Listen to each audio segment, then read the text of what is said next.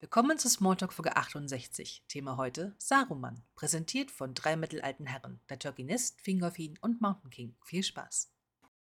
Hallo und herzlich willkommen zu einer weiteren Folge von Smalltalk. Schön, dass ihr alle mit dabei seid. Wir sind bei Nummer 68 angelangt und wir haben heute niemand geringeren als einen der Istari vor uns, nämlich Saruman. Saruman den Weißen, Saruman den Ringmacher, Saruman, der, der bunte Klamotten trägt, wie auch immer. Wir freuen uns, dass ihr da seid. Schön, dass ihr dabei seid. Guten Abend. Schönen guten Abend an alle. Tja, der Disco-Saruman in seinen bunten Klamotten. Ja. Oh nee! Warum steigen wir denn mit dem ein? Nee, müssen wir nicht. Also vielleicht macht es Sinn, wenn wir äh, Sarumans Schaffen in vier Phasen unterteilen, oder? Wir haben einmal den, äh, den Kurumo, als er noch einmal Jahr in Valinor war. Dann haben wir, würde ich sagen, Kurunir, den Abgesandten und den Leiter des Weißen Rates, der zu dem Zeitpunkt wahrscheinlich wirklich noch gegen Sauron gearbeitet hat. Dann würde ich sagen, haben wir Saruman, als er für sich selbst arbeitet und äh, versucht, die beiden Seiten miteinander auszuspielen. Und dann am Ende haben wir Shara, den Gescheiterten, der dann seinen eigenen kleinen Gemeinwegen versucht, noch Schaden anzurichten. Ich glaube, so können wir uns doch dieser, dieser Figur nähern, oder? Ja, das klingt eigentlich eine ganz gute Idee, ja. Auf jeden Fall. Ich werde wie immer fleißig einige äh, Illustrationen und Darstellungen äh, posten. Ähm, im Channel, damit wir äh, entweder uns informieren oder was zu lachen haben. Und äh, ja, dann schauen wir einfach im Laufe des Gesprächs, wie es so geht. Ja, wie bereits erwähnt, äh, Saruman sowie die anderen Istari ist ein, ein Maya und er wurde zusammen mit vier weiteren nach Mittelerde geschickt, um Saurons Treiben Einhalt zu gebieten. Und wie das bei Mayas üblich ist, sind sie ja meistens irgendeinem Valar zugeordnet, dessen Interessengebiet sie teilen. Und äh, Saruman als Gelehrter, als Handwerker und äh, Großindustrieller war offenkundig bei Aule in der Lehre, hat sich von ihm ziemlich viel beibringen lassen, was Schmiedekunst betrifft, Handwerkskunst und auch das ja, Forschen nach weiterem Wissen liegt ihm, glaube ich, schon relativ nahe. Und das war wahrscheinlich auch der Grund, dass er ausgewählt wurde, weil er halt einer der cleveren Maya war, der, der umgeturnt ist und weil er in der Lage ist, das, äh, was Sauron halt tut. Nämlich, dass er ebenfalls ein, ein Schüler Audes gewesen und äh, hat da über sein Rings of Power Wissen, weiß er, wie Legierungen funktionieren. Das hat ihn schon mal gesetzt für die anderen. Und Saruman ist der, der wahrscheinlich der Nächste, der in der Lage ist, dieses Konzept ebenfalls zu verstehen. Das wirft natürlich, das wirft natürlich keinen, gutes Blick, keinen guten Blick auf Aule. Ja, wir haben über Aule ja schon gesprochen, ja, unsere erste Bezie ja. der erste Beziehungsstress in äh, Mittelerde, aber dass natürlich zwei aus seinem, äh, seinem Gefolge äh, sich so ein bisschen abgewandt haben von dem, was die Valar eigentlich, eigentlich in die Welt bringen wollten, ist natürlich ein bisschen doof für ihn. Ja, ich ich finde es halt auch ganz spannend, was bei dir erwähnt hat. Ne? Wir reden hier von jemandem, die sich seit Anbeginn der Zeiten mehr oder minder äh, praktisch äh, kennen und gefühlt über Jahrhunderte, Jahrtausende wahrscheinlich in der Schmiede bei Aule getroffen haben. Ähm, also äh, sie kennen sich äh, persönlich. Also die müssen da ja rumgelaufen und, und sein und was gemacht haben zusammen. Und ich denke mal, dass äh, dieses eine, auf das eine natürlich das Handwerkliche, dass man irgendwie sagt, man kann schmieden, man kann mit, mit Eisen, Metallen, was auch immer, irgendwie gut arbeiten. Man kann natürlich vor allem mit Feuer ähm, sehr, sehr viel machen. Und natürlich braucht alles so seine Ordnung. Also wir haben ja, wie man sich vielleicht erinnert, ich glaube, es war bei den Beziehungen oder Flirttechnik, ich bin mir nicht ganz sicher, in welcher Folge das war. Wir haben ja mal erwähnt, äh, es gab zwischen Aule und seiner bezaubernden Partnerin die Diskussion darüber, äh, sie sagte so, ja, meine, meine Bäume, die können sich nicht verteidigen hier gegen deine Zwerge, äh, die sollen jetzt mal wandern können. Und Aule sagt ja immer nur, naja, sie brauchen trotzdem Holz. Also diese Denkweise, die Aule natürlich seinen Schülern und Schülerinnen bestimmt weitergegeben hat, ne? um irgendwas hinten rauszubekommen, muss man vorne was reinstecken. Und äh, das ist ein sehr schlichtes Prinzip, hat aber das große Problem natürlich, dass die Natur darunter leidet. Also etwas, was äh, wir ja bei Sauron sehen und später natürlich bei, beim Auenland. Ne? Also das äh, am Ende des Herrn der Ringe. Dass die Zerstörung der Natur ein großes Nebenprodukt dieser ganzen Geschichte ist. Ich würde sogar noch einen Schritt weiter gehen. Das ist, ähm, man betrachtet einfach lebende Dinge einfach als Ressource und bewertet sie nach ihrer Nützlichkeit für Zwecke. Und das ist ja die erste Form von Faschismus, wenn man so möchte, wenn man halt äh, Individuen nicht mehr solch betrachtet, sondern noch auf ihren Nutzen hin für, für die Gesellschaft, für die Gemeinschaft hin äh, bewertet. Und da sind sowohl Sauron als auch Saruman nicht weit von entfernt, beziehungsweise machen das halt genauso. Empathie ist nicht so ihr Ding. Und das liegt natürlich daran, wie Aule die Natur sieht und wie das, was dann halt von Yavanna erschaffen wurde, nämlich das Flora und Fauna sind halt dafür da, genutzt zu werden, um irgendwas zu erschaffen. Sei es nun was Materielles oder halt jetzt im Falle von Sauron und Sauron halt eine perfekte Gesellschaft, die, die in Ordnung lebt und nicht im Chaos und Anarchie. Aus Ihrer Sicht? Ja, natürlich aus Ihrer Sicht. Ja, Ja. Einordnung und äh, also das, äh, das, äh, die, die Regierungsform oder die Art und Weise, wie Gondor funktioniert oder Rohan hat ja, ist ja kein, ist ja kein Anarchismus und kein, also zumindest aus uns, aus unserer Sicht, so wie wir die Welt sehen würden. Ja, und so wie sie auch dargestellt werden, ist das ja kein Anarchismus.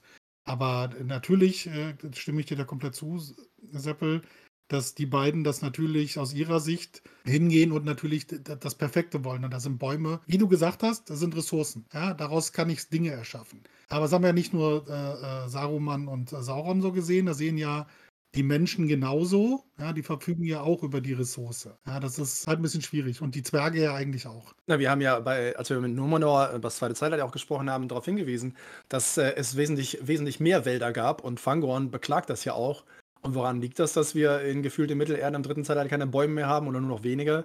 Die Numenorer, die haben alles abgeholzt. Für ihre, für ihre Schiffe und für ihre Häfen und für all das, was sie äh, wahrscheinlich auf Numenor irgendwie nicht hatten oder nicht herstellen konnten. Und äh, das ist halt ein ganz, ganz großes Thema. Also da machen wir jetzt einen Riesenfass natürlich auch. Ähm, es gibt ja viele Leute, die den Herrn der Ringe gerade auch als äh, Industrialisierungskritik sehen. Also die, die Kritik an der Maschine, am, am, am Wild, am, am Raubbau, an der Natur. Ähm, und äh, ne, in den 60ern waren sie noch als die Baumschmuser äh, beleidigt worden und heute leben wir in der Klimakatastrophe und auf einmal ist der Herr der Ringe ein sehr, sehr prophetisches Buch. Äh, und Saruman ist halt definitiv auf der Seite der Leute, die gesagt haben, ja, ist mir scheißegal, ob irgendwas brennt. Hauptsache abhacken, weg damit, stört mich. Und das ist halt äh, keine, keine wirklich konstruktive Lebensweise, außer für den Typen, der sein Apartment oben auf dem Dach äh, auf äh, hier in Isengard hat, ne, mit schönem Ausblick. Auf seinen großen Swimmingpool. einen großen Swimmingpool. Ja, wir wollen daran festhalten, dass wir immer noch auch eine tolle Idee äh, für Merchandise dazu haben. Ja? Der berühmte Isengard Swimmingpool, äh, den wir eigentlich auch für Numenor vorgesehen haben, wo man das Wasser ablassen kann. Ja, auch wenn Saruman in die, in, die, in die Lehre bei Aule gegangen ist und auch diesen Blick auf Ressourcen hat, klärt es noch nicht, warum er so einen Switch hinlegt. Ja, natürlich kann man jetzt so sagen, Sauron und Saruman kannten sich von früher. Ja, und dann weiß natürlich Sauron, wie er den anspitzen kann oder ansprechen kann, um ihn gegebenenfalls irgendwann zu umzudrehen. Das ist eine mögliche Geschichte, dass, Saru, dass Sauron wusste, wie man ihn manipulieren kann? Na, ich, ich bin halt. Tut er das denn wirklich? Also es ist ja, also im Film ist Saruman ein Vasall von, von Mordor. Aber wir wissen ja im Buch ähm, und auch in Unfinished Tales versucht ja Saruman ist ja eine, eine eigene Fraktion. Er möchte ja beide Seiten verarschen. Was halt sein, sein Problem wird äh, dann, als Sauron dann wirklich äh, aktiv wird und den Ring aktiv sucht mit seinen Ringgeistern, merkt halt Saruman, er hat sich jetzt verkalkuliert. Äh, Gandalf weiß, dass er die freien Völker verraten hat und ist geflohen. Und er weiß, dass Sauron weiß, dass er den Ring für sich haben möchte. Und äh, da geht mir der Arsch auf Grundeis so ein bisschen. Aber er, er wird ja nicht von Sauron verführt, sondern das ist ja sein Plan ohnehin nach einer gewissen Zeit, dass er der Meinung ist, er weiß, wie das hier funktioniert, wie man hier in Mittelerde äh, am besten voranschreitet und dafür braucht er den Ring. Es ist halt, es ist halt eben wieder der, der Unterschied zwischen dem Film und dem Buch in dem Fall. Ähm, natürlich haben sie Christopher Lee, der ja so ein grandioser Schauspieler ist und natürlich eine unglaubliche äh, Leinwandpräsenz hat, äh, haben ja doch eine relativ große äh, Rolle und, und, und Funktion eingeräumt, um ja maßgeblich zu nutzen. Also abgesehen von diesen lustigen kleinen Sachen, dass er ja eigentlich gerne Gandalf gespielt hätte. ne? So, wie man ja äh, im Nachhinein weiß. Äh, und was ja auch schon im Channel erwähnt wurde, dass er halt zum Beispiel Peter Jackson erklären konnte, äh, was für ein Geräusch ein Mensch macht, wenn man ihm von hinten ein Messer in den Rücken rammt. Ähm, äh, die, mit einer wirklich grandiosen Lebensgeschichte. Also einfach mal eine Biografie zu Christopher Lee lesen, ist ein unterhaltsamer Abend oder Tag. Ähm, aber der Punkt ist ja der, im Film ist er wirklich dieser, dieser, dieser Vasall äh, Saurons, der halt nur eine feste Aufgabe nimmt. Ne? Macht mir, make me an army worthy of Mordor. Äh, da hört man einmal die Stimme, tatsächlich ein einziges Mal die Stimme angeblich Saurons. Und im Buch ist es ja anders. Da ist er der Player, der geschickt versucht, alle Seiten gegeneinander auszuspielen, bis er entweder selbst einen Ring irgendwie der Macht schmieden kann oder den einen Ring findet oder sonst irgendetwas. Also, ne? Das ist, ähm, er, er hat da schon so seine eigenen Sachen. Und das ist ein bisschen schade für, für die Figur Sarumans im Film. Ist aber, ändert natürlich nicht daran, dass Christopher Lee einfach nur völlig geil aussieht und absolut großartig ist. Ähm, und man ihm und Ian McKellen sogar fast den Bonja, Bonja, Bonja Zauberstab-Fight äh, in Isengard verzeihen kann. Aber mein Gott, das ist Nein. dann Peter Jackson. Das, ja, Peter Jacksons feuchte Träume möchte ich halt nicht wissen. Also was er sonst mit den beiden gemacht hätte, äh, danke, dass es dabei geblieben ist. Ja. Ja, aber, aber auch im Buch hat er ja diesen Palantir und ist im Austausch. Und wir wissen auch, dass Sauron, glaube ich, der, der größere Ränkeschmied ist. Also wir, wir hatten ja, wir, wir haben ja darüber gesprochen, wir hatten ja eine Folge über die, die genau diese Geschichte mit dem Ring. Ja, als äh, Sauron die, die, die Ringgeister entsandt hat, den Ring zu suchen. Ja, wir, wir haben lang und breit über die, über die, über, war das Kamul, ich bin mir jetzt nicht mehr ganz sicher, äh, der denn praktisch vor Isengard auftauchte und auch Schlangenzunge denn ja getroffen hat. Also diese ganze Ränke darum, äh, wo er ja das erste Mal eigentlich erfahren hat, so, ui, ja, äh, wir werden hier verarscht. Das war wirklich der, der Witch King selber, der Ja, der Hexenkönig, ja, ja, mit, genau. Schlangenzunge und mit äh, Saruman interagiert und sich tatsächlich von Sarumans Stimme äh, beeinflussen lässt. Obwohl er wusste, dass er, dass er der Räter ist zu dem Zeitpunkt. Ja. Das ist schon ein bisschen beeindruckend. Aber du, du hast gerade, Opa, du hast gerade was im Nebensatz so ein bisschen erwähnt, äh, was äh, eigentlich noch nicht das, also für mich eine spannende Hintergrundgeschichte ist, Saruman hat einen Palantir. Also offensichtlich in Orthanc hat er, in Isengard hat er einen Palantir gefunden. Und das ist wiederum ein Hinweis darauf, was Saruman eigentlich mal war. Ähm, er war Forscher, er war, er war Wissenschaftler, er war ein Weiser, ein Kundiger, weil er ist halt, nachdem er aus dem Osten zurückgekehrt ist, das haben wir, glaube ich, noch nicht erwähnt. Er ist ja angekommen. Ja, wir haben Phase Ne? 2 übersprungen, so ein bisschen. Wir haben Phase 2 übersprungen, genau. Dann wollen wir vielleicht mal zu den Phasen zurückkehren. Ja. Wir sind irgendwo in Valinor, die merken, irgendwas läuft scheiße in Mittelerde. Wie wär's, wenn wir ein paar Leute schicken? Und sie einigen sich auf fünf. Und einer von den fünf ist Kurumo, Saruman. Und Saruman ist der, yeah, ich bin der Beste, ich bin der Wichtigste, ich bin der Schönste. Und Yavanna sagt, eigentlich nicht. Na, Und so sagt er beginn- so. Also, also, du willst darauf anspielen, dass das Gandalf aufgestuft wird, oder? Ja, aber er steigt ja von Rang 3 auf Rang 2 auf und verdrängt Saruman nicht. Er verdrängt ihn nicht, aber es ist dieses kleine Ding, weißt du? Äh, Ja. Überhebliche, arrogante Menschen, die der Meinung sind, ihnen gehört alles und sind die Besten. Und dann sagt jemand, eigentlich nicht so. Äh, sind da nie so ganz. Also, das ist so dieser Anfang von Saruman und Gandalf können sich nicht so wirklich leiden. So. Ja. Oh, einseitig, ne? Wohlgemerkt. Gandalf Ja. ist das total Rolle. Also, das ist vollkommen super. Aber Saruman nicht. Wobei man noch mehr merkt, wie er tickt. Äh, Yavanna schickt ihm ja oder drückt ihm Radagast oder Eyvindil zu dem Zeitpunkt auf. Und davon ist er überhaupt nicht mit. begeistert. Äh, die, die Abteilung hat sich, glaube ich, auch Jahrtausende gehalten, wenn man er mit Gandalf spricht und ihn als äh? Radagast der Vogelbändige, Radagast der Einfältige, Radagast der Narr Ja. äh, bezeichnet. Wobei, das ist einer der Wegpunkte, da kann ich ihm schon zustimmen, weil Radagast ist eine komplette Vollwurst. Der kommt Der- an, hat diesen heiligen Auftrag bekommen von den Valar persönlich, sagt, oh, ein Vogel, und ist weg. Ja, aber Vögel sind voll spannend, Mann. Die Natur ist voll geil. Ist voll spannend. Der, der, der stand in Wein und dachte so, hm, kostenlose Oh. Überfahrt, weißt du, kann ich mir ein paar Bäumchen angucken, ein paar Vögel, die denken, ich mache hier was. und, und, und, äh, Du als angehender der Ornithologe. komplette Parasit, ja. Ja, aber als Jemand, der den angehender Platz weg, der vielleicht was, was machen wollte in Mittelerde. Und er geht Ja, hin und macht ein bisschen Vogel- und Wurmkunde. Ja, aber als angehender Ornithologe, wir könnten ja Sven mal fragen, ob er sich diese Chance hätte entgehen lassen, ja? Als Vogelkundiger. Ja. Man, man, darf ja nicht, man darf ja nicht vergessen, also ich meine, die Sache war ja, in Valinor wird dann gesagt, ne, er soll ja Alvindel hier, Radagast, ich meine, das ist sowieso einer der geilsten Namen, den man bitte schön nicht auf Deutsch aussprechen muss, sondern immer Iwindil, immer schön Englisch irgendwie und, weil Iwindel klingt irgendwie auch nicht so geil. Äh, Radagast äh, kommt mit und, und ne, er soll, aber laut den Texten schafft er es trotzdem, vor Radagast anzukommen. Also irgendwie reisen die zusammen los, aber irgendwie sagt er so irgendwann, hey Radagast, guck mal, da, das ist ein Eisbär. Und Radagast so, oh wow, cool, oh wow. Ja. Und Saruman so, Wii! Das finde ich so asozial. Das, das, ist schon so, das zeigt schon so was Saruman nicht so, ehrlich, ich habe keinen Bock auf diese kleine, erst diese Kack. Nee, ich gehe jetzt einfach. Und das ist so der Anfang, finde ich. Das Krass. deutet sich schon an, ja, dass er Und, eigensinnig agieren wird. und wir hatten ja, ne, also erstmal, da fing es ja schon an, von wegen, Yavanna hält ja ein bisschen mehr von, von Gandalf oder Olorin, wie auch immer. Dann kommen sie irgendwann an, also alle so um 1000, zweites, äh, drittes Zeitalter, ne? Drittes wohlgemerkt, nicht wie in der Serie vermeintlich irgendwie so, sondern drittes Zeitalter. Also sie kommen an und wer, wer heißt sie willkommen? Der coolste, der beste, der schönste, der einzig wahre Bartragende, der geilste von allen Elben, der Mann, den ich bewundere, der alles kann, Kirdan. So, Saruman kommt, Kirdan sagt, Yo Mann, wie geil, cool, dass du da bist. Radagast kommt an. Hallo. Ah ja, komm, komm rein, alles gut. Und dann kommt Gandalf. Und Könnern sagt, oh, du bist mächtig. Du brauchst meine Hilfe. Hier, nimm einen der drei Elbenringe. Und Saruman erfährt das später und sagt so, äh, was? Ja. Wieso gibst du ihm den Ring und nicht mir? Und Gandalf so, Whee! sind so Ja. wie zwei Brüder, so im Alter zwischen sechs und acht Jahren, bei denen der eine beim Auto hinter Papa sitzen darf und der andere nicht.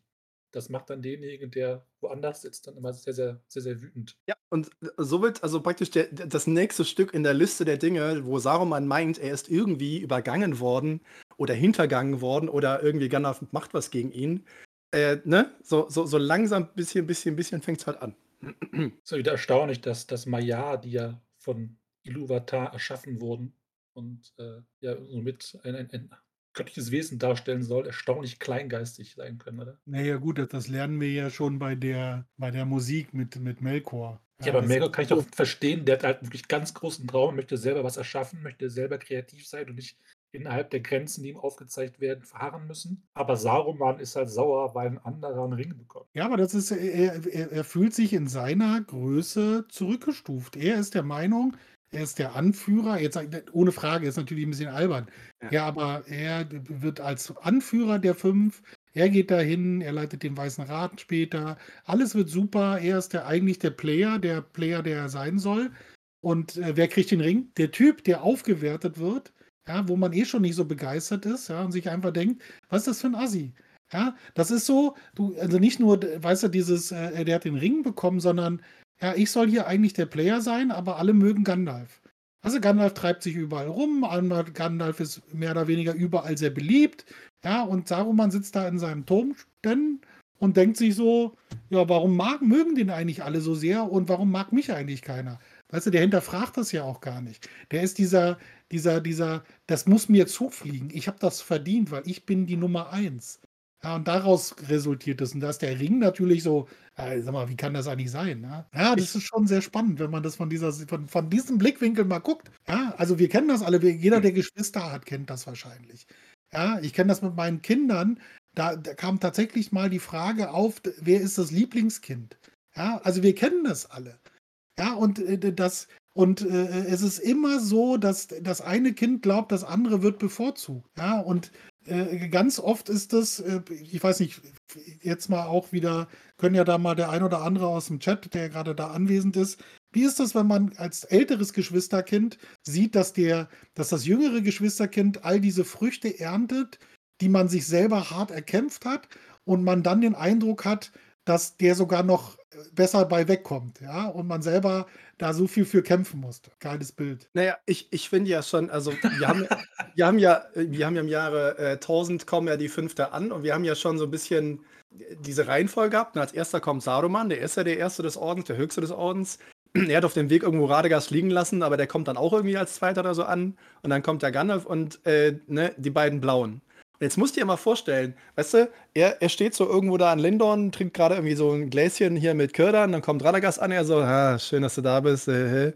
An Gandalf. Und dann kommen die beiden Blauen und er zieht sofort was? Er zieht mit den beiden ins Ost, in den Osten.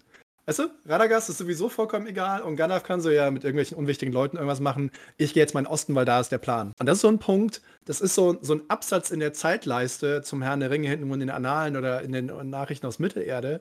Und er zieht in den Osten. Und was passiert? Als einziger kehrt er zurück. Wo sind die beiden Blauen? Eins der spannenden Schicksale, die Tolkien-Fans seit Jahrzehnten verfolgen. Was ist mit denen geschehen? Sind sie vielleicht zwei von den Nazgul? Sind die getötet worden? Keine Ahnung, sind sie da Könige? Aber Radag, aber Saruman kehrt zurück und spricht nicht drüber. Erzählt nichts, sagt nichts. Wir wissen nichts. Er ist irgendwann wieder da. Anderthalb tausend Jahre ist er da irgendwo lümmelt er rum und macht irgendwelche Sachen. Und äh, ich äh, äh, glaube halt, dass äh, die Tatsache, dass sie einen Körper annehmen mussten, als alte Männer, ähm, dass das sie auch entsprechend, äh, glaube ich, äh, beeinflusst und verändert hat. Und bei Saruman definitiv nicht auf die gute Art und Weise. Es wird ja ganz klar gesagt, dass man, wenn sie die Körper annehmen, mit allen Nachteilen konfrontiert sind. Also Hunger, Kälte, Hitze kann getötet werden. Und halt auch die, die In- Instinkte und, und sowas wie Angst und, und Emotionen sind mit eingepreist, wenn du dir so einen Körper zulegst. Und wenn du halt schon als eh schon etwas zu stolzer Maya den Körper bekommst, dann wird sich wahrscheinlich entsprechend das Ganze noch potenzieren. Und ähm, mit ein bisschen Paranoia und Missgunst gepaart, hast du dann einen Charakter wie Saruman, der in, in jeder Geste von anderen Leuten eine versteckte Beleidigung sieht oder Angst hat, wenn er was Falsches macht, dass er an Ansehen verliert. Aber sollte nicht auch Saruman eigentlich wissen, also mit all dem jetzt, äh, was, was, bis, was wir bisher mit ihm jetzt über ihn gesprochen haben, also ich finde das jetzt auch spannend, was Marcel gerade gesagt hat, der geht mit den zwei Blauen, geht der denn, geht der in den, in den Osten, ja, und schwupps sind die beiden nicht mehr da. Also, das ist ja schon, das hört sich ja nach so einer True Crime-Serie an, ja. Da, ja, das geht mir aber zu weit. Also, das, die, die beiden sind ja auch keine, keine Hampelmänner. Ja. Nee, und, äh, irgendwas wird mag, ja da vorgefallen sein. Ich meine. Ich mag immer noch die Theorie, dass die beiden Blauen halt im Osten gewirkt haben, auf ihre Weise, und da halt Sauron geschwächt haben, weil tatsächlich das, was in Mittelerde passiert, ist für Sauron ja im Grunde genommen für ihn wichtig, aus persönlichen Gründen, weil er die Elben loswerden möchte und den einen Ring wieder haben möchte und sich auch rächen möchte an denen, die halt sein, ja, besiegt haben, ja. das eine oder andere Mal. Ja, aber, aber seine Machtbasis ist ja im Osten. Ja, diese ganzen Ostvölker und aus Harad, die ja kommen, das sind ja, Mordor ist ja nicht die Zentrale, wo er seine, seine Ressourcen und seine, seine Truppen mehr bekommt, sondern das ist ja nur da, wo, wo er schmiedet und halt cool aussieht und ein bisschen Stylepunkte einfährt. Und dass die beiden Blauen da im Osten was bewirken konnten, oder also zumindest vom Potenzial her, nicht als gegeben an. Also wir wissen ja wirklich nicht zu den Osten, wie ja. groß das ist, äh, welche, welche Bedingungen da herrschen. Und vielleicht ja. hätte, Sau äh, hätte Sauron noch mehr Armeen gehabt oder noch mehr Ressourcen, hätten nicht die beiden da ein paar hundert Jahre lang gegen ihn gearbeitet. Das ist, werden wir halt nicht rausfinden, weil es halt nirgendwo ja. geschrieben steht, aber es ist die Theorie, die mir am besten gefällt. Ne, das ist ja, glaube ich, auch ein Absatz äh, in der Nachricht der Mittelerde, wo irgendwie kurz gesagt wird, ne, wir wissen nicht, wer das Schicksal der beiden Blauen ist, aber wahrscheinlich haben sie genau das halt erreicht, ne, dass, dass Sauron tatsächlich nicht über noch viel mehr Soldaten verfügt hätte, sondern er ganz andere Schwierigkeiten irgendwie zu klären hatte. Und weil Sauron kann zwar seinen äh, Sklavenreichen, Anführungsstrichen, da sagen, schickt mal eure Leute, aber die können sich ja auch untereinander streiten oder irgendwelche Schwierigkeiten oder Diplomatie oder sonst irgendetwas. Und man darf auch nicht vergessen, seit der Natur aus Mittelerde hier, Natur und, und Wesen von Mittelerde, haben wir jetzt dann nochmal so einen kleinen Beitrag, der das Ganze völlig verwirrend äh, anstaltet. Als die Elben damals in Kuevienen erwacht sind, am Anbeginn der Zeit sozusagen, oh haben sie, haben sie tatsächlich fünf Wächter geschickt. Also ich meine, Orome war ja da und äh, hat sie ja bewacht, um sie vor Melkor zu schützen, weil ne, die ersten Kinder, das erste, der, der First Kindred sind ja da angekommen. Und dann mussten sie aber den Krieg vorbereiten gegen Melkor, um natürlich äh, sie da irgendwie zu sichern und irgendetwas. Und sie haben fünf Wächter entsandt. Und diese fünf Wächter sind tatsächlich die fünf Istari später. Das ist aber nur so eine Notiz, die Jahrzehnte später irgendwo irgendwann kommt, aber äh, Tolkien hat offensichtlich damit gespielt. Und der Gedanke, dass die fünf wissen, was wo im Osten ist, macht natürlich gerade mit den beiden Blauen und mit Radagast, äh, mit äh, Saruman äh, natürlich noch viel mehr Sinn, weil sie ja, kennen sich schon aus. Ja.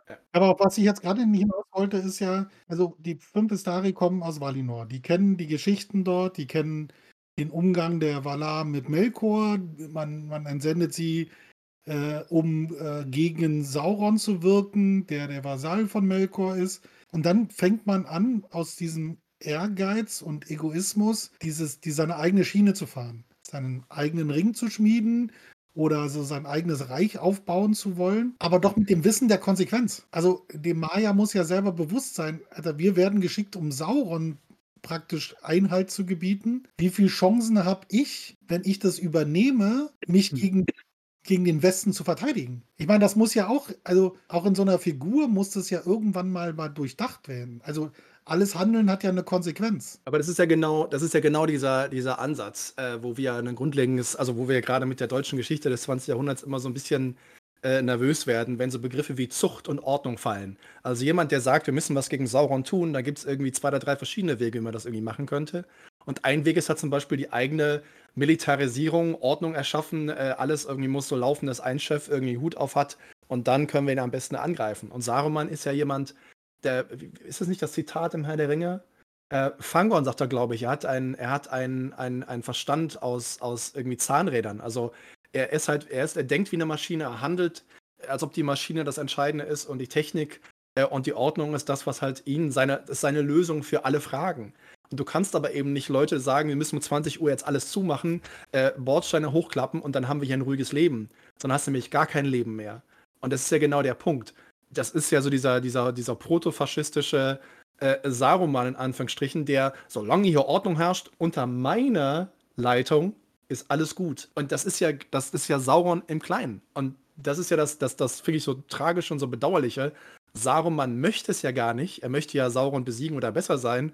Aber in Wirklichkeit ist er nur so ein Hosentaschen-Sauron. So eine kleine, kleine Mini-Ausgabe. Eine Wurst, die halt glaubte, sie könnte genauso viel wie Sauron. Aber yo, no. Er kann nicht mal halb so viel. Seine Aufgabe ist es, Sauron zu besiegen, beziehungsweise die Gefahr, die Sauron darstellt, abzuwenden von Mittelerde. Und das würde er ja tun. Also in seiner Logik, äh, die man halt durchaus äh, nachvollziehen kann. Wenn er den einen Ring hat, kann er Sauron besiegen und dann entsprechend Mittelerde so gestalten, wie sich das gehört. Deswegen ist diese, dieses, äh, was ist dann mit, mit dem West und Valinor? Der hat ja nichts zu, nichts zu meckern, weil das, was er machen wollte, hat er getan. Das ist, ja, aber das ist so ein bisschen äh, äh wie, wie, bei, wie bei Tron Legacy. Ja, du hast mir aufgetragen, das, das perfekte System zu erschaffen. Dann habe ich es erschafft und, du, und dir gefällt es nicht. Willkommen zur Matrix. Genau, aber ohne Frage, ja. Also ja. Da, da, daran liegt das natürlich. Nichtsdestotrotz, wie gesagt, frage ich mich trotzdem, ich weiß ja, dass es Konsequenzen hat. Ja, oder zumindest da war das jetzt aus meiner Betrachtungsweise. Vielen Dank, Seppel, weil das ist nochmal ein neuer Ansatz. Und, aber so ist es halt tatsächlich. Ja, dieses, mir wird aufgetragen, das zu machen also diesen Blickwinkel hatte ich, gut, aus meinem Sicht hatte ich den noch gar nicht eingenommen, ist das natürlich nachvollziehbar. Ja? Also ich kriege den einen Ring oder ich unterwerfe die Völker und führe sie gegen, also unterwerfen sieht er so ja nicht, sondern er, er schafft eine Macht, die stärker ist als Sauron. Ja, er besiegt ihn schlussendlich und dann wird alles gut. Ja, in den Filmen wird das anders dargestellt, da soll das ja das hast du ja auch gut nochmal, oder habt ihr beide gut nochmal auf den Punkt gebracht, dass es ja in den Büchern ist er ja eher so diese dritte Fraktion, die so zwischendrin mal eine Rolle spielt. Ja, in den Filmen heißt es, dass er so ein Vasall Saurons wird und eigentlich diese Armee aufstellt, um Rohan, zu, um zu verhindern, dass Rohan an der Seite von Gondor kämpft. Ja, kann man da jetzt so hier oder da sehen. Aber ist auf jeden Fall eine bestandene, Betra also finde ich eine coole Betrachtungsweise und auch absolut nachvollziehbar, dass du in dem Wahn, was Gutes zu tun, ja, also Gutes tun um jeden Preis sozusagen. Es zeigt halt tatsächlich auch die Macht des Rings. Ja. Das ist ja die, die, die Macht des Rings sich ja daran, dass er Leuten einflüstert, wenn sie ihn nutzen, dann können sie ihn ja zu etwas einsetzen, was gut ist aus ihrer Sicht. Das äh, passiert ja auch Boromir. Der nimmt den, so den Ring ja nicht abzunehmen, weil er denkt, hey, endlich habe ich äh, die Macht, mir jeden Tag Koks und Nutten liefern zu lassen, sondern er möchte diesen Ring nutzen, um Gondor zu beschützen. Und er verfällt den, den Einfluss des Rings, obwohl er ihn nie getragen hat oder nie in der Hand hatte. Er sieht ihn nur. Und Sauron beschäftigt sich mit dem Ring und äh, den Ring an sich über Jahrhunderte. Und das Konzept von wenn ich diese Macht erstmal habe, kann ich sie halt besser nutzen als derjenige, der sie gerade falsch einsetzt, ist ja die Gefahr, die vom Ring ausgeht. Das heißt, das, das Konzept ja, hinter dem Ring. Das ist ja das Schöne. Wir haben ja praktisch diese drei Positionen, wie man zu dem, zu dem Ring stehen kann. Gandalf, der den Ring angeboten oder, oder zumindest hier nimm du ihn, Gandalf, weil, ne, was soll ich damit? Und sag, um Gottes Willen, um Gottes Willen, gib mir auf keinen Fall, weil, ne, das, das äh, wird im, im, Chaos und im, im Desaster enden. Galadriel, die über Jahrhunderte und Jahrtausende weg dafür gearbeitet hat, äh, ne, sich zu rehabilitieren und was Sinnvolles und was Gutes zu tun und verlockt ist, versucht ist, ihn anzunehmen und sagt, ne, an, anstelle äh, von, von einem dunklen Herrscher, wo hast du diese die, dunkle Herrscherin, die Königin, äh, und ich werde wunderbar sein und wundervoll und äh, ne, die, die Festen der Erde werden erzittern. Und sie, lebt, sie lehnt ihn dann aber ab. Also sie ist versucht, sagt aber nein. Und dann hast du Saruman, der sagt, nee, nee, gib mir das Ding und ich löse alle eure Probleme. Und, und das ist ja, das ist ja genau dieser, dieser Denkfehler, äh, was normalerweise immer, wenn man jetzt ohne groß Therapeut oder Therapeutin oder Psychologe zu sein, äh, immer gerne sagen kann. Jemand, der der Meinung ist, dass er oder sie tausendmal besser weiß als der Rest der Menschheit, wie was läuft, hat eher so dieses Narziss-Warnschild in großen roten Buchstaben hinter sich. Weil, weil dieses von wegen, gib mir den Ring und ich regel das schon und ihr wisst sowieso nicht, was für euch gut ist. Das ist so ein bisschen wie, wenn die Bundesregierung Sachen entscheidet für die Menschen, weil die haben ja alle keine Ahnung. Und der Rest der Menschheit so, da, oh Gott, wa warum?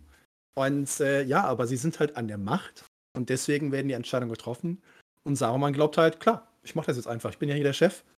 Und ich habe jetzt auch eine eigene Armee und überhaupt. Und Rohan habe ich sowieso schon im Sack. Aber Vielleicht wollen wir mal mit der Zeitle Zeitleiste wieder zurück. Wir sind, glaube ich, aus dem Osten zurückgekommen und er kriegt Isengard, weil er ist so ein geiler Berater, ne? Waren wir da? Er ist so, so ein bisschen, also er, er forscht halt viel, ähm, hauptsächlich in, in Gondor, weil da die meisten Schriftstücke aufbewahrt sind zu Numenor, zur Geschichte des Landstrichs an sich und natürlich dann auch zu dem Ring und Elendil und Sauron. Dann hat er ein bisschen Wissen angesammelt äh, in der Zeit, wo man sich gegenüber äh, stand, Auge in Auge. Und äh, er wird dann mit Sicherheit auch in dieser Zeit nicht nur was gelesen haben, sondern auch Informationen geteilt haben, äh, beraten haben. Er kann mit Sicherheit auch, weil er von Aule gelernt hat, den numenorischen Schmieden, Handwerkern, Maurern irgendwas zeigen, was die, ja, was nützlich ist. Ja, in jeder Hinsicht, ob es nun Mauerbau ist oder Schmieden von, von, von Werkzeugen oder von, von Schwertern. Oder vielleicht auch für die Herrscher irgendwelche Schmuckstücke, vielleicht kein Ring der Macht, aber auch was anderes. Aber zumindest ist behauptend. Wer soll es überprüfen, wenn er sagt, dieses Amulett bringt dir der Nachfahren Glück? Ja, da würde ich ihn jetzt auch nicht. Und er hat die Stimme. Ja, er kann Leute, ja, er kann die Leute einfach bequatschen, ja. Und er kriegt irgendwann spitz oder ja, das auf Orthanc ein, ein, ein Palantir rumliegt, aber dieser Turm leer steht, weil das Gebiet, in dem er halt steht, für, für Gondor nicht mehr relevant ist und überredet dann einen der Truchsessen, ihm das zu übergeben, dass er das im Namen Gondors halt weiter pflegt und äh, die Bedeutung auch recht erhält, äh, bevor er es dann irgendwann später sagt, so, Arschlecken Gondor ist jetzt meins, wer es findet, darf es behalten. und das war wahrscheinlich schon ein geplanter Move, um diesen Palantir zu kriegen, weil der ja. natürlich ermöglicht, noch besser, noch intensiver, noch umfassender zu suchen und zu forschen. Insbesondere, wo der eine Ring verblieben ist. ja, glaube ich, irgendwann schon, schon lange vor dem Herrn Ringe sein, sein Ziel, wahrscheinlich so 100, 200 Jahre vorher. Ich finde halt, Saruman ist natürlich auch, äh, wie gesagt, nicht nur zum Zeitpunkt, äh, als äh, Tolkien das geschrieben hat, beziehungsweise als dann einige Jahre nach dem Zweiten Krieg äh, erschienen ist und auch heute natürlich, äh, Saruman ist natürlich auch die, die perfekte Einladung eigentlich für den perfekten Propagandaminister. Weil zum einen hat er die Stimme, das heißt, er, er kann Geschichten erzählen, er kann dich überzeugen. Er, und das ist ja dieser, dieser eine Satz, äh, als die äh, Rohirrim und, und Theoden und äh, die, Aragorn und so weiter ja da irgendwie Sa bei Saruman in Isengard sind, nach dem, nach dem Sieg über die über Ortank und äh, irgendwie sagt ja, seine Stimme war in der Lage für, für diejenigen, die nicht ganz so äh, firm im Geiste waren, äh, blieb sie ihr Leben lang bei ihnen und flüsterte ihnen zu und beeinflusste alles, was sie äh, sagten und, und taten.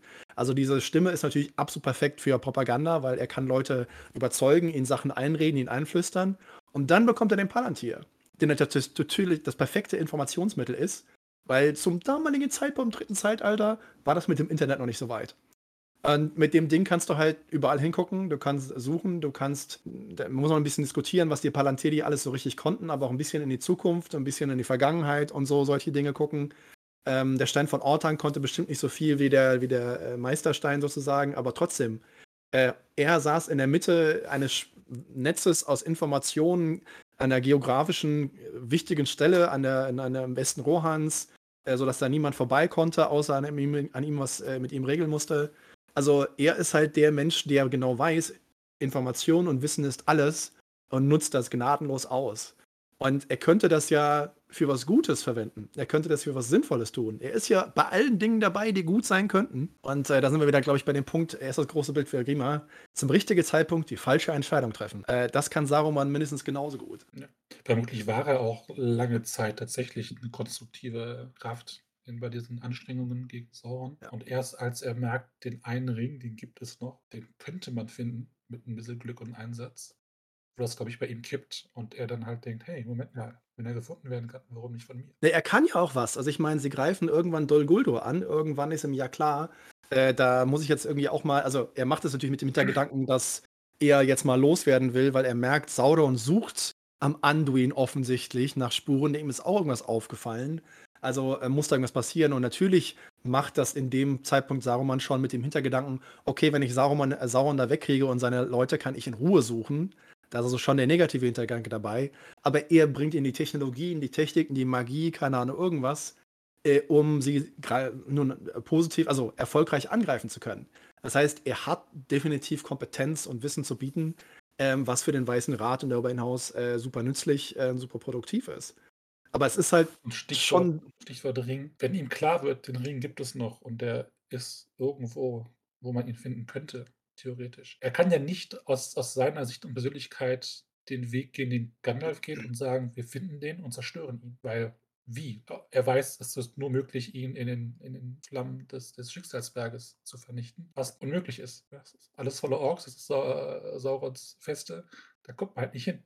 Egal mit wie viel Mann. Dann ist die einzige Variante, wenn man ihn hat, verstecken, geht nicht. Dieser Ring will gefunden werden. Ja. Oder sie benutzen. Und wer würde ihn benutzen? Nicht Gandalf, dieser kleine Emporkömmling. Keine, keine Galadriel, kein Elrond, kein Kirdan. Das sind ja Sterbliche, also die Sterbliche, aber einfach nur Elben. Kein Maya. Das muss dann schon der, der, der große Istari, der Erste, der angekommen ist, äh, schon selber machen. Das ist alles vor sich selbst zu rechtfertigen, was er da macht ich stelle mir halt gerade vor, dieser Augenblick, als Saruman da irgendwie in Ortang seine Runden dreht und sich irgendwie Gedanken macht und ihm klar wird, der eine Ring existiert noch und Sauron sucht nach ihm. Ihm wird in diesem Augenblick klar, nach Jahrhunderten, über tausendhalb Jahren später, der eine Ring existiert noch. Und er darf mit niemandem überreden. Er kann es niemandem sagen. Wie soll er es erzählen? Es gibt niemanden, mit dem Saruman darüber sprechen kann. Also wirklich absolut niemanden. Oder, oder auch sollte, weil wenn er es weiß und das Ganze kommt raus, dann kann er nur in die falschen Hände fallen. Ja, also nicht seine, das, willst du damit sagen. ja, ja. Aber wie gesagt, aus seiner Logik raus oder auch generell, dass man es komplett nüchtern betrachtet, ohne jetzt zu wissen, dass man einen Halbling nach Mordor schicken kann und das läuft dann schon. Dass der Ring existiert, ähm, ist eine Katastrophe aus Sarumans Sicht. Er arbeitet fast 2000 Jahre lang darauf hin, dass man Sauron besiegt, was nur möglich ist, weil es in einen Ring eben gerade nicht gibt. Jetzt taucht er quasi wieder auf. Und jede Variante, wenn er auftaucht, ist einfach Niederlage. Ja. Außer er nimmt ihn sich. Das ist also ja. ein wiederkehrendes Thema, egal wie du es drehst und wendest, aus seiner Logik, weil das Zerstören wird nicht passieren, gibt es einfach keinen anderen Ausweg. Wir haben 24 Simulationen laufen lassen und jedes Mal gewinnt Sauron. Der weiseste der Istari das selbst in die Hand nimmt.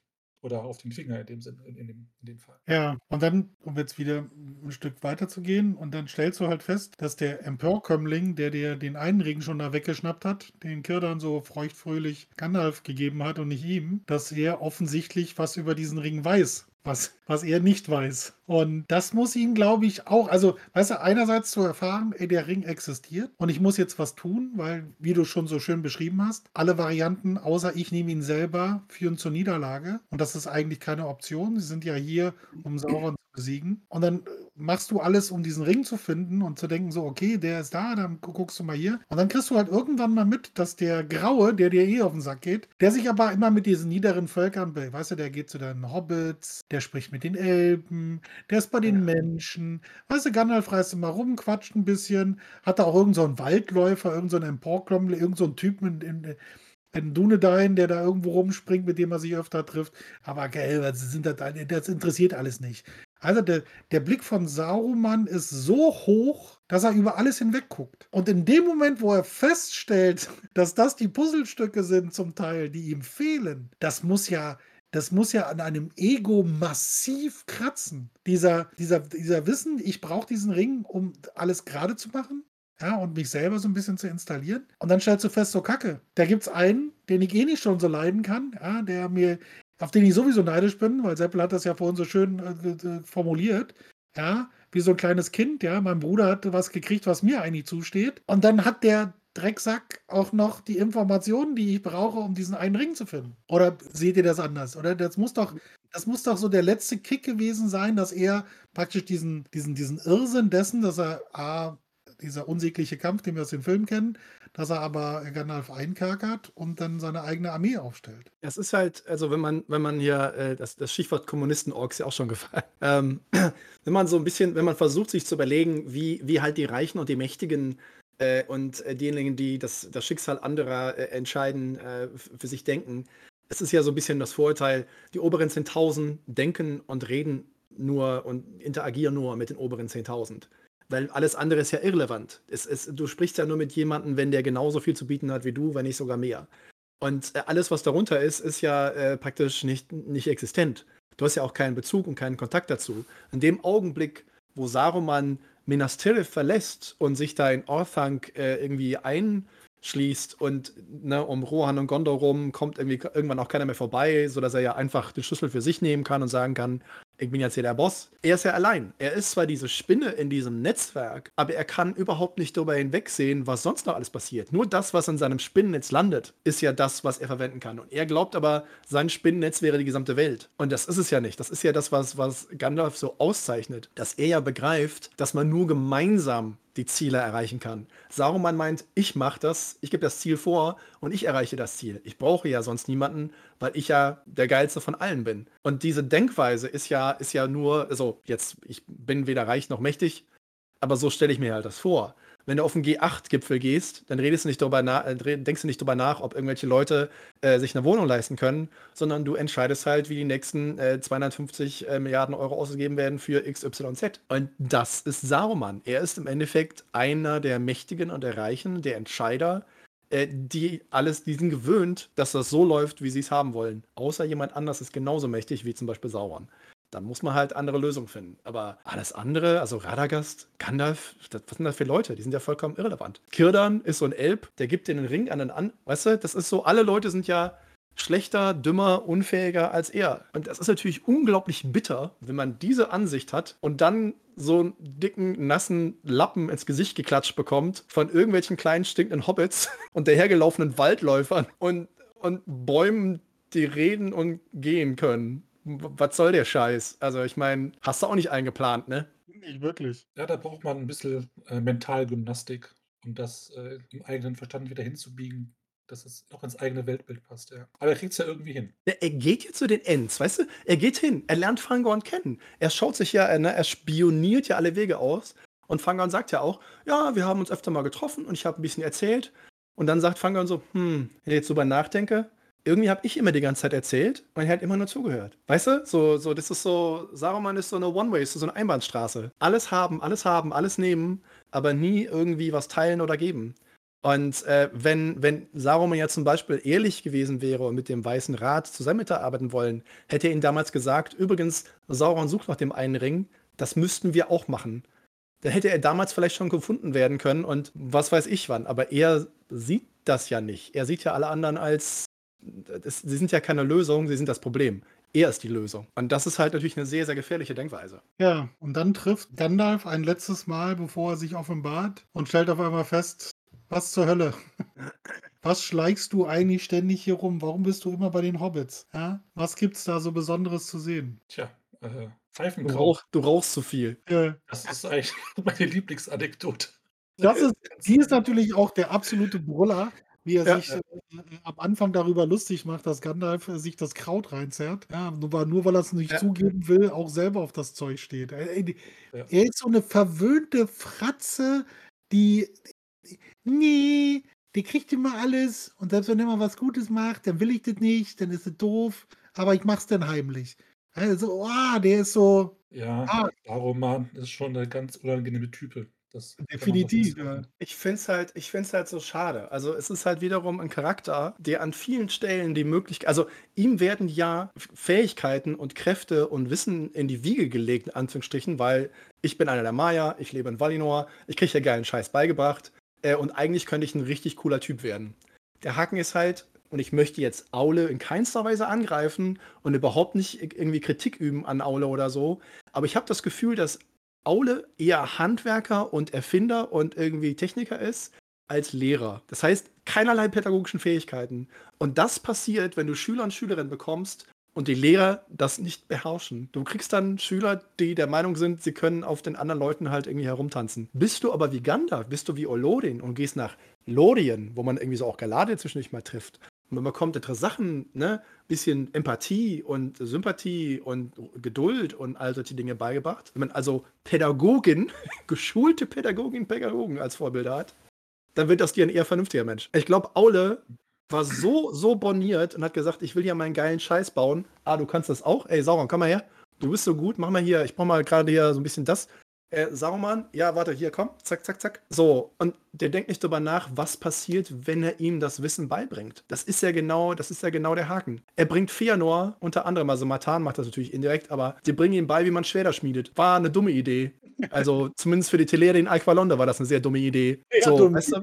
Ja, und, und das ist halt, Wissen hat immer das Potenzial, Gutes zu erreichen, für alle etwas Gutes zu erreichen oder fucking in die Hose zu gehen. Und Saruman entscheidet sich an meisten Stellen für, ist mir scheißegal, geht sowieso in die Hose. Hauptsache für mich am meisten. Und Aule ist da, glaube ich, hm, Saruman versteht Dinge, aber keine Person. Das ist sein großer Nachteil und das ist der Unterschied so zu Gandalf. Gandalf versteht äh, die, die, die anderen Menschen, Hobbits, Elben ziemlich gut, weiß, was sie umtreibt und kann sie dann auch für seine äh, Zwecke auch nutzen. Er spielt ja ganz geschickt mit, mit, mit vielen der, der Protagonisten im Herr der Ringe und Hobbit und lässt sie halt das machen, was für seine Zwecke am dienlichsten ist. Aber das kann er halt nur, weil er das Interesse hat an denen und auch versteht, wie sie funktionieren. Und Saruman versteht halt nur Technik. Aber er versteht nicht, wie, wie Fangorn tickt. Ja, er hätte, hätte er sich Gedanken gemacht über Fangorn an sich, also über den, die Person Fangorn, hätte er vielleicht die ganzen Holzaktionen in einer Form machen können, die ihn nicht zur Revolution getrieben hätten. Und dann wäre halt, wäre seine, seine Pläne eher aufgegangen, als sie es dann sind. Ja, stimmt schon. Ja, bei Aule lernst du halt nur handwerkliches Zeug und, und, und Wissen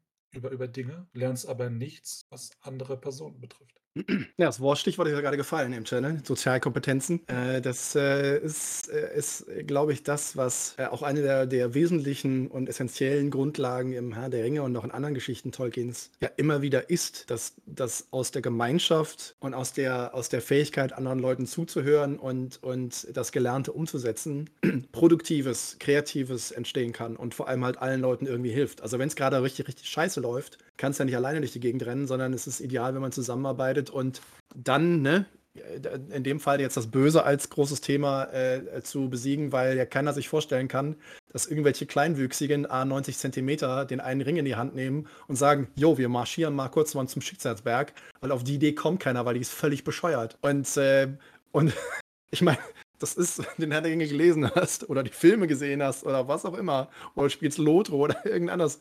Oder das Brettspiel einfach, der Herr der Ringe, dieses kooperative Kackspiel, das ich hasse wie die Pest. Man muss immer zusammenarbeiten. Die Hobbits müssen zusammenarbeiten, sonst kommt Sauron, so, dop, dop, dop, dop, schlupp, Spiel zu Ende, du hast verloren. Genau das hat halt Gandalf verstanden und begriffen. Und er ist, wenn man, ich möchte seit Jahren gerne einen Artikel schreiben, der heißt Gandalf, Master of Puppets. Weil er ist schon ein Strippenzieher. Er weiß schon, wen er wo hinschieben muss, wen er fragen muss, wen er, weißt du, dass er Thorin zufälligerweise irgendwo in der Kneipe trifft, während irgendwie er sich Sorgen macht über Smaug, den Drachen und den Erebor und so. Uh, ist schon alles ein bisschen merkwürdig. Aber er kann halt, er beherrscht Diplomatie, er beherrscht Freundschaft. Er investiert in 90 Zentimeter große Kleinwüchsige in der Hoffnung auf was? Also ich meine, du kannst mir nicht erzählen, dass Gandalf geplant hat, damit besiege ich Sauron. Also besten, im besten Willen nicht. Aber sie haben geiles Bier, es gibt immer was zu essen und sie rauchen, dass der Schlot raucht. Und für Gandalf reicht das völlig aus. Und das macht, finde ich persönlich, Gandalf extrem sympathisch. Saruman ist exakt das Gegenteil. Der ist so asympath, ich weiß gar nicht, wie ich das. Also, wenn ich da hingehen würde, würde ich nicht mal erwarten, dass da ein Kaffee steht. Den müsste ich mir selber machen. Was ist denn das für ein Gastgeber? Und bezahlen. Ja. Saruman hat da so eine Maschine hingestellt, wo du einen Euro reinwerfen kannst. Weißt du, da kommt der Kaffee raus. Der hat so eine Vollautomaten, weil habe ich gerade erfunden hier, weil ich war ein bisschen Ringschmieden, aber da habe ich gesagt, ich mache was für den komischen Kaffee. Ich habe keinen Bock mit dir zu reden, mach dir selber einen. Kostet aber einen Euro. Saruman wäre ein super Name für eine vollautomatische Kaffeemaschine. Aber die mit diesen Alu-Kapseln, die halt möglichst viel Müll erzeugen. Ja, genau, genau, genau. Oh Gott. Bitte Ressourcen verbrauchen bis zum Abwinken. Ah Gott. Saru-Kaffee. Alles klar. Ja. Jetzt haben wir nicht gesagt, äh, was, was war der Plan? Welcher Politiker oder welcher. Ja. Ähm, haben wir jetzt Ja, festgestellt, ja. welcher Haushaltsgegenstand ist Saruman? Das ist die automatische Kapsel-Kaffeemaschine. Gleich wieder eine da. Erkenntnis, die man nur bei Smalltalk bekommt. Richtig. Also Einblicke in dessen, äh, mit was man Sachen vergleichen kann. Ja. Geht jetzt Marcel einen Kaffee holen oder was? Vielleicht. Er hat Kaffee gehört und dachte so, hey, Kaffee, hört sich gut an. Ja. Da muss ich jetzt mal Das- schnell gucken. Das ist richtig, Sie haben jetzt, glaube ich, eigentlich so die drei Phasen abgehandelt, oder? Die ersten drei. Ja, Und dann haben bleibt wir. jetzt noch der, der Scharrer üblich, der Schatten, der Saruman einst war und nur noch kleinen Gemeinheiten fähig ist. Naja, das, nachdem er ja da so abfährt und der Meinung ist, dass er seine eigene Armee jetzt aufstellt. Er, die, die Reihenfolge ist ja, er setzt Gandalf fest und beginnt seine Armee aufzubauen. Ja, und an der natürlich Im Film, ja. Ähm, Ich weiß gar nicht mehr, wie war das im Buch? beginnt er mit der Armee deutlich vorher. Macht ja auch keinen Sinn. Du kannst ja nicht innerhalb von, von Nee, nee. Wochen 10.000 Urukai erstellen. Nee, nee, Das, Ja, äh, das stimmt. Im Buch ist es so, dass da hat er das aber noch versteckt. Ja, erst mit der Festsetzung Gandalfs er, macht er das öffentlich. Ja. Du, weil Gandalf dann auch erst realisiert, was eigentlich abgeht. Besucht ihn ja noch. Ja, besucht ihn ja noch und will sich ja mit ihm austauschen und tappt er in diese Falle. Ja, mehr oder weniger. Jetzt habe ich vorhin extra das Buch nochmal in die Hand genommen, aber die Passage habe ich, ich bin, bin ein bisschen später eingestiegen äh, und bin dann hängen geblieben bei den Hobbits am Torbogen und musste die Passage nochmal lesen, wie sie die Ankommenden da äh, begrüßen. Aber er rüstet dann zum großen Schlag, aber immer noch nicht wissend, wo der Ring ist oder wer den Ring hat. Vermutend, dass er bei den Hobbits ist, aber genau wissen tut das halt nicht. Ich muss kurz einwerfen, dass Bier in durchsichtigen Flaschen völlig weird aussieht. Ist mir auch schon mehrfach aufgefallen. Ich finde es auch völlig verstörend. Ähm, aber äh, ich weiß auch nicht genau, warum äh, Reisdorf, ich meine, es ist halt äh, goldgelb. Ich, es soll vielleicht eine Anspielung auf die Kölner Stadtfarben sein, aber ich weiß auch nicht genau. Ich denke mir sofort, was ist das für komische Mischbrause, die du trinkst, aber es sieht einfach Bier aus, wenn es einfach in einem Glasbehälter ist, der nicht braun eingefärbt ist oder grün. Das ist korrekt, ja. Und wahrscheinlich hat sich sowas Saruman auch überlegt, ne? Weil wie soll ich das Ja, besser Das verkaufen? wird rauskommen, wenn Saruman Bierbrauer wäre, weißt du? Es klappt doch auch so. Alle äh, machen das- braun, kann nicht gut sein. Das weiße Glas ist, äh, er ist ja der weiße, das, das weiße Glas ist irgendwie günstiger oder so, da musst du keine braune Farbe zusetzen. Wahrscheinlich ist es nicht so, dass es teurer ist, das durchsichtig zu machen, weil es gereinigt werden muss, aber ignorieren jetzt mal Ja. kurz. In meiner Welt ist es jetzt andersrum, damit das auf Saruman passt. Und wie es dann aussieht, ist mir völlig egal, dass die Leute da sagen, hä, komisches Bier, sondern der schmeckt doch genauso, ihr Affen. Aber das Hirn trinkt ja mit. Und das Auge gegebenenfalls auch. Tuo hat gerade was Schönes eingeworfen, dass äh, der Film Saruman natürlich seine Klonen Urukai auf Camino bestellt hat, weil er und Count Dooku ja alter Egos sind. Dementsprechend Ehrlich, nenne einen Schauspieler, der um die 2000 herum auf seine alten Tage der super Megastar geworden ist. Christopher Lee. Nicht nur, dass er den Saruman in dieser fucking erfolgreichsten Fantasy-Trilogie aller Zeiten macht. Nein, er macht auch noch Count Dooku und Star Wars. Also ich meine, wie geil ist das? Es ist so ein bisschen so, ja, ich habe eine wunderbare Karriere hinter mir, aber in den letzten Jahren war es eher ruhig. Äh, ich habe vielleicht mal irgendeinen so komischen äh, Anwalt gespielt bei irgendeinem Hessen-Film mit irgendwelchen kopflosen Reitern oder so, mit Johnny Depp, keine Ahnung. Und jetzt bin ich der Star, einer der größten Namen in den beiden größten Franchises dieses Jahrtausends. Hallo, ich bin Christopher Lee. Ja, Samuel. Jackson kommt da ein bisschen ran. Nicht ganz, aber der macht Ja. hat einen ähnlichen äh, Karriereabend. Ja, Ja. man taucht plötzlich in den größten Franchises auf, die, die gerade so spielen und dann hat man plötzlich da so einen Durchschlag. Das ist Und halt, bitte, und bitte erwähnen, wir müssen erwähnen, Christopher Lee ist der einzige von der gesamten Filmproduktion, der den Professor Silber persönlich kennengelernt hat. Weißt du, Ja. da, da, mehr musst du da nicht sagen. Also ich meine, das, ist, ja, äh, okay, ich glaube, aus unserer Runde bin ich ja leider der Älteste. Ich bin halt groß geworden und das ist vielleicht auch meine, meine, meine Leidenschaft für Horrorfilme ist da vielleicht geweckt worden. Ich bin mit den äh, Peter Cushing, äh, Van Helsing und Christopher Lee Dracula groß ja, geworden. die Hammerfilme, ja, genau. Und die, war- die sind bis heute unerreicht. Ja, ich kenne keine moderne Verfilmung, die dieses. Ich weiß, also da sind gute dabei und da sind auch interessante dabei, aber Christopher Lee als Dracula ist unfassbar genial gewesen. Und das war dann halt, dann hast du lange von dem nichts mehr gehört, aber ich, der Name war natürlich immer präsent und dann hieß es plötzlich, Christopher Lee spielt Saruman und du dachtest nur so, yo, was für eine geile Idee. Aber wie, wie geil ist das? das? Was für ein geiler Fakt ist, dass das Peter Cushing eine wichtige Rolle in Star Wars gespielt hat und 25 Jahre, 25 Jahre später, Peter Cushing ist schon nicht mehr, spielt Christopher Lee auch in Star Wars mit. Weißt du, das ist so. Auch sehr Yes. geil. Und natürlich Villains, ne? natürlich die Bösewichte, die geilsten überhaupt. Und das ist natürlich schon einfach großartig, ja. Okay, wir Aber- wollen den Niedergang von Saruman besprechen. Ja, Saruman, Saruman die Lusche, die ja leider äh, gezeigt hat, dass man eine, eine Lektion in Demut bekommen kann, wenn man es am wenigsten erwartet. Ne? Und nichts daraus lernt. Ja. So knapp. Es war so knapp. Es, Gandalf bietet ihm die Chance. Gandalf steht da von Isengard unten am Turm und sagt, Junge, wir könnten deine Hilfe brauchen. Du weißt so viel, du kannst so viel.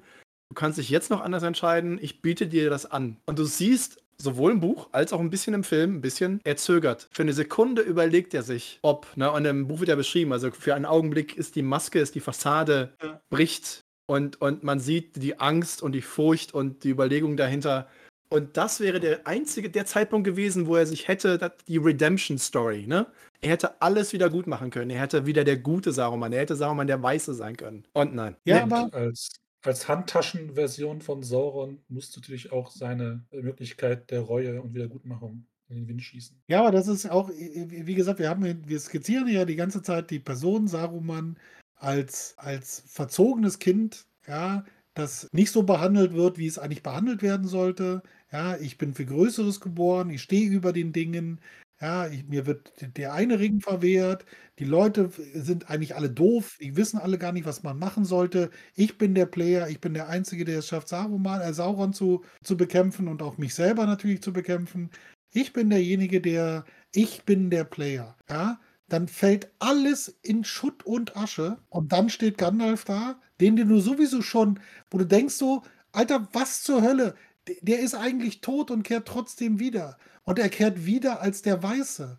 Ja, das heißt halt, man hat ihm irgendwie so eine Nachricht über dieses Wiederkehr von Gandalf, hat man ihm ja eine Nachricht aus Valinor geschickt, so, Alter, hier ist zu Ende. Du hast gefailt. Und dann steht der da unten und das ist derjenige, der dir, der dir immer alles streitig gemacht hat, ja. Der Penner mit dem Rauchkraut, das er zuerst gewonnen hat, was eigentlich ziemlich cool ist und er konnte es nicht zugeben. Er hat den Ring bekommen, alle lieben ihn und ich bin immer der Doofe gewesen. Und der steht dann unten vor deiner Tür ja, und sagt, du, pass auf, ist vielleicht kacke gelaufen bis hierhin und hast auch viel Schaden angerichtet, aber jetzt kannst du die Möglichkeit, reparier alles. Natürlich überlegst du vielleicht die Sekunde, aber dieses ego-getriebene Konstrukt Saruman kann gar nicht anders als ablehnen. Ja, wäre das Angebot vielleicht nicht von Gandalf gekommen? Dann vielleicht. höher gewesen, aber dass dann ausgerechnet die graue Wurst ihm die Hand ausstreckt. Ja. Ein Hohn. Wie demütigend, weißt du, wie demütigend, dass der, dem du eigentlich, wo du eigentlich besser sein möchtest, wo du eigentlich drüber stehen willst, also den du eigentlich zeigen wolltest, so, ich bin eh viel geiler als du. Der kommt zu dir und sagt so, Alter, du hast verkackt, aber komm hier, ich kreische die Hand, ich äh, äh spiele den gut. Weißt du, diesen, diesen Samariter, komm, ja, ist kacke gelaufen, ja. Hast bei allen die Sandburg kaputt gemacht, jetzt ist deine eigene auch kaputt. Komm, wir bauen jetzt eine gemeinsame Sandburg auf, ja, und freuen uns mit allen. Ja, hau ab. In, in den Filmen wäre wahrscheinlich ein Schimpfwort, äh, Schimpfwort Sarumans für Gandalf wäre, du redest doch auch mit Motten. Weißt du, das ist so, das ist, ja, also ich meine. Du Aushilfsradagast, du. Ja, ja, es ist halt, weißt du, mit der Natur, also ist ja albern. Ah, da Taxi dieses, bestellen, Mann. Also das muss, das muss so bitter sein für einen, ja, wenn du glaubst, ja, und deswegen war ja, wie ich so einleitend gesagt habe, also äh, in, in der wirklich aktuellen Situation ist für mich Saruman und Donald Trump so eine ähnliche Figur, ja. Weil auch Donald Trump ja der Meinung ist, er ist die Lösung für alles. Er weiß ja sowieso alles besser. Das sind alles Luschen, die da sind jetzt.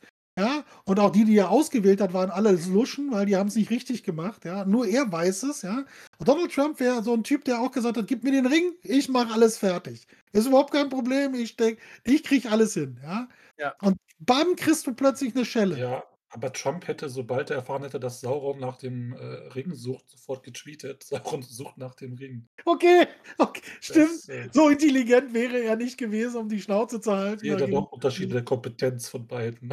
Ja. Oh Gott. Nee, aber das ist, äh, das ist schon. Weißt du, nee, du, du bist für dich auf dem Höhepunkt deiner Macht. Du hast eine gewaltige Streitmacht gen Helmsklamm geschickt und du sitzt da und du gehst eigentlich von nichts anderem aus, als dass die zurückkehren und da alles in Schutt und Asche gelegt haben. Theoden ist tot, alles ist tot. Weißt du, der hat das alles bereinigt, so, und dann hat er seine Macht gefestigt. So, und dann kann er sich überlegen, wie es weitergeht. Ja, wo ist der Ring? Dann suchen wir da weiter, bla bla bla.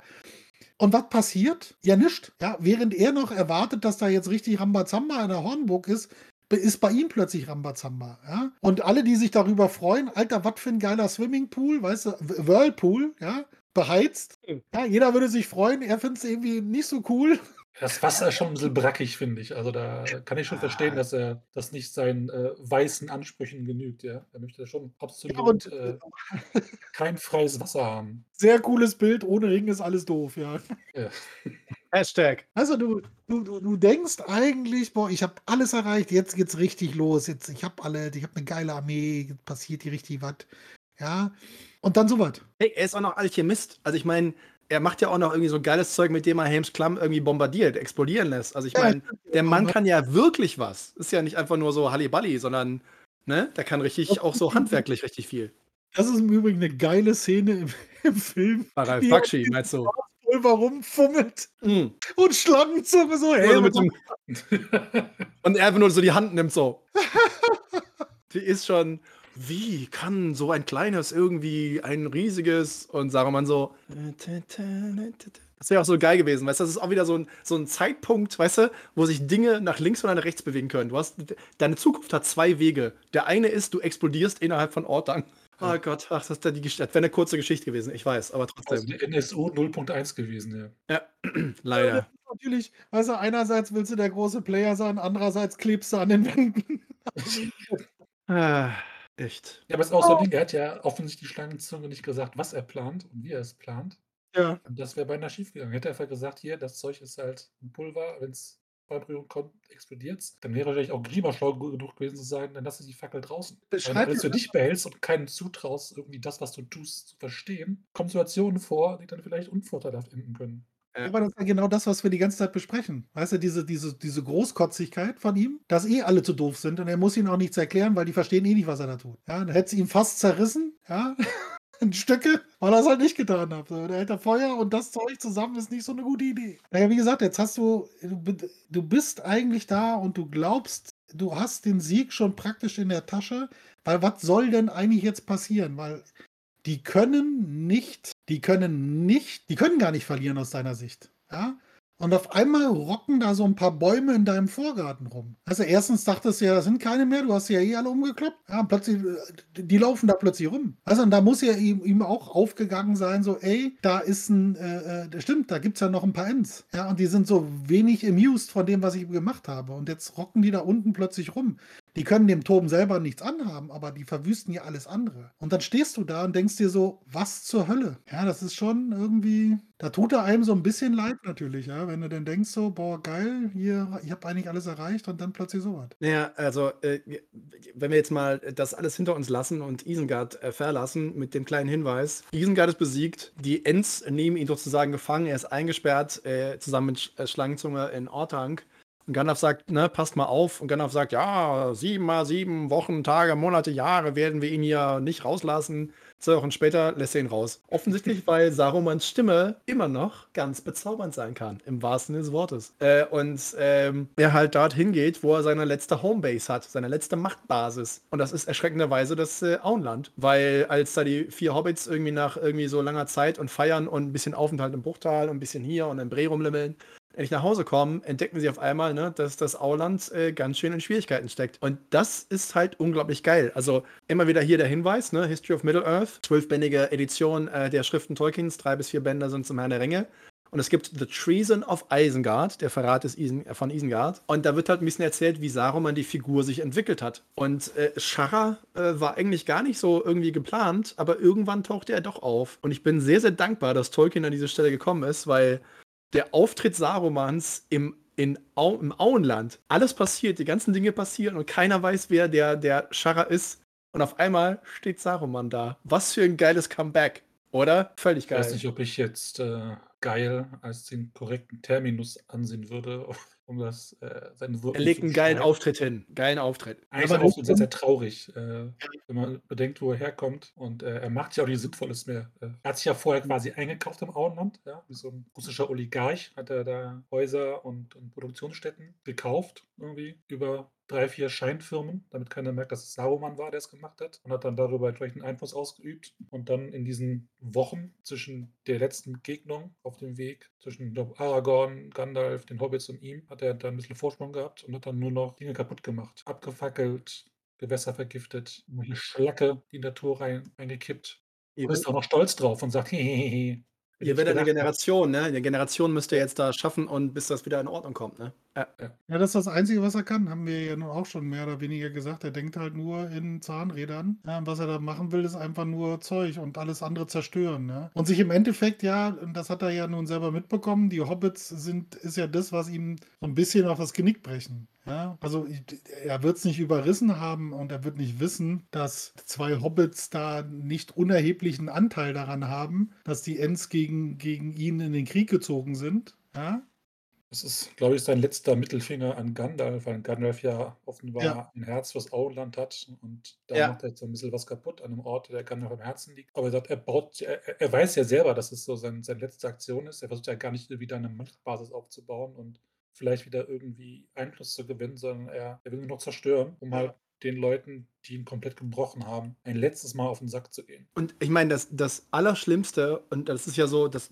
macht die Figur ja so unglaublich tragisch. Ich meine, die sind vor Beutels End. Äh, sie finden heraus, dass Schlangenzunge und Saruman da irgendwie leben und äh, Saruman ja Shara ist. Und im Vorbeigehen für, an Frodo versucht er ihn ja, also ich meine, er versucht ihn ja noch umzubringen. Das ist ja, er möchte den einen, den Ringträger, der, der das alles, alles kaputt und gemacht hat und vernichtet hat, der Freund Gandalfs, ne, und so weiter. Und weil natürlich Frodo ihr noch Zeug trägt, äh, passiert ihm nichts. Und sofort wollen ihn die Hobbits, die da alle stehen, sofort abmeucheln. Und Frodo hält sie auf und sagt, nein, er war einmal von den ganz Großen, er war einer der Weisen, er war eine wunderbare Lichtgestalt, wir sollten ihn nicht richten, das liegt uns nicht an. Und in diesem Augenblick versteht Saruman, wie schlimm es um ihn steht. Ja. Weißt du, und er sagt, du bist groß geworden, Halbling. Ne? Meine Rache, meine, meine, mein Hass auf dich und so ist äh, der, der Süße beraubt. Und jetzt muss ich irgendwie hier gehen. Und im Endeffekt, das war's. Und, und er hätte ja gehen können. Aber dann hat er das dumme Ding erwähnt mit, dass Schlangenzunge irgendwie komische Appetits irgendwie nachts hat oder so.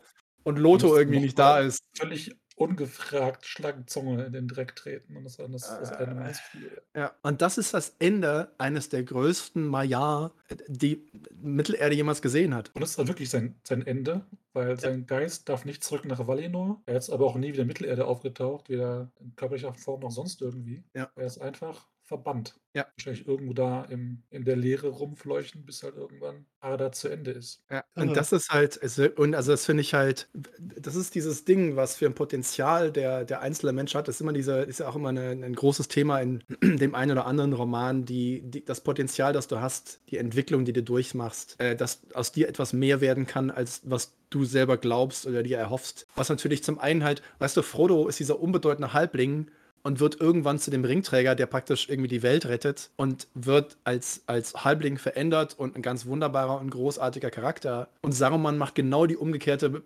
Bewegung durch, die Entwicklung durch. Das kann man gar nicht Entwicklung nennen. Also ich meine, der wird ja immer schlimmer und immer schlechter. Und dann führt Tolkien sie am Ende zusammen. Der eine, der wirklich aufwärts geht und alles gegeben hat für alle anderen. Und dann derjenige, der dafür bestraft wird, dass er nur an sich denkt. Und wenn man irgendwelche Messages bei Tolkien finden möchte, vielleicht, ich glaube, dann ist diese Szene ein ganz wirklich großartiges Beispiel dafür. Für andere da zu sein, ist auf mittel langfristig nie verkehrt, sondern der einzige richtige Weg, immer nur an sich zu denken. Irgendwann zahlt sich das aus. Und wenn es tausende Jahre, wenn es Zeitalter sind, weil er ist einer der Maya. Also ich meine, ne, der ist halt Zehntausende von Jahren alt, seit vor Be Anbeginn der Zeiten war er dort. Und dann ist sein Ende dieses armselige Erstochen werden von Grima Schlangenzunge. Oh Mann, äh, gibt, gibt's was Schlimmeres? Oh Mann. Nee, das ist schon ziemlich jämmerlich, wie er dann von, Ja. von dannen tritt. Ja, großartiger Charakter. Also ich äh, bin, bin sehr begeistert äh, davon. Und äh, wie bei vielen anderen Charakteren, gerade die man als Bösewichte gerne bezeichnet, er hatte oft genug die Chance, andere Entscheidungen zu treffen. Er hätte das Richtige, Schrägstrich, das Gute tun können. Und jedes Mal war, das, war der Egoismus und die Überheblichkeit und die Arroganz stärker. Also äh, Saruman trägt grandios zur Geschichte bei und ist definitiv einer von denen, wo du denkst, ne, what the fucking hell. Nicht gut gelaufen, war? Ich hätte gern den Umhang, den mit den vielen bunten Farben. Der sähe bestimmt total geil aus. Weißt du, so. Whee! Und alles ist einfach mal Regenbogenfarben. Was? Disco-Saruman, der wäre Ja? diversen Clubs der Star damit. Definitiv. Auch das ist eine Wendung, hätte nehmen können, wenn er gewollt hätte. Aber er wollte halt lieber ein bisschen in Isengard den Boden umflügen. Genau. Was stell dir mal vor, der Weiße Rat, man trifft sich in Lorin, man hat zwei, drei Tage ein bisschen gequatscht, ein bisschen beschlossen und abends ist dann halt diese. Und Galadia Ja. lässt so ein bisschen die Haare runter und Killerborn schmeißt so ein bisschen Champagner in die Ecke und dann halt Saruman, Disco Saruman, geht ein bisschen steil. Hey, Ja, er hätte die größte Poolparty Mittelerde schmeißen können, wenn er gewollt hätte.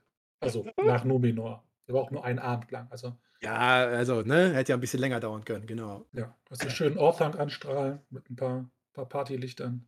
Ja, Wie geil. Stell dir mal vor, eine richtig fette Techno-Party um, um den Swimmingpool von Orthanc und so mit Leuchtern und Strahlern und Papyrus von Gandalf beigesteuert.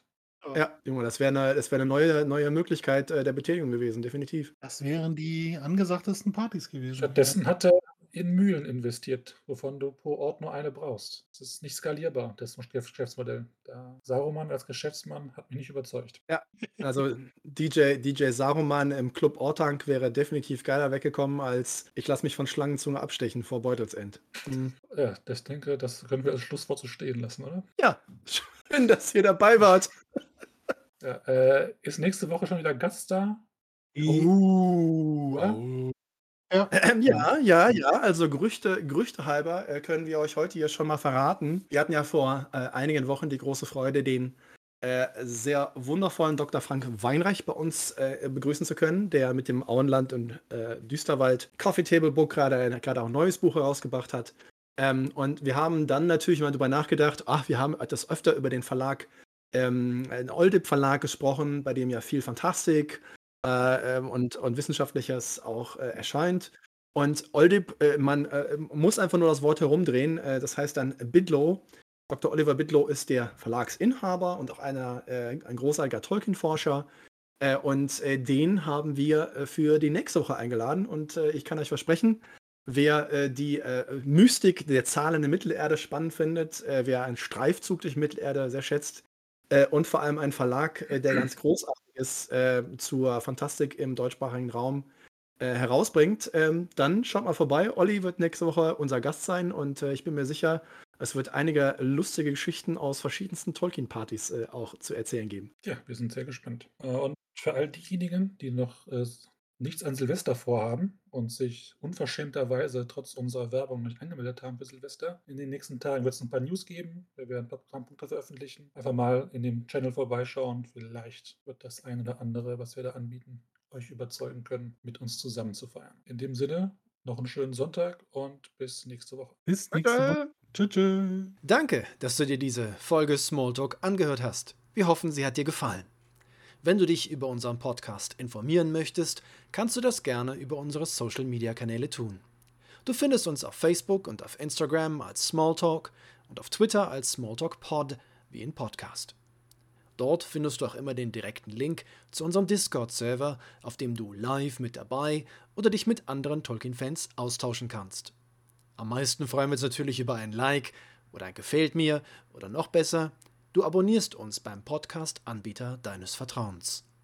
Das hilft uns nicht nur auf unserem Weg zu Ruhm und Reichtum, sondern es bietet uns auch die Möglichkeit, mehr Leuten Mittelerde näher zu bringen. Vielen Dank im Voraus und vielleicht hören wir uns ja schon bald wieder. Eine neue Folge wird jeden Dienstagabend hochgeladen. Wir freuen uns auf jeden Fall.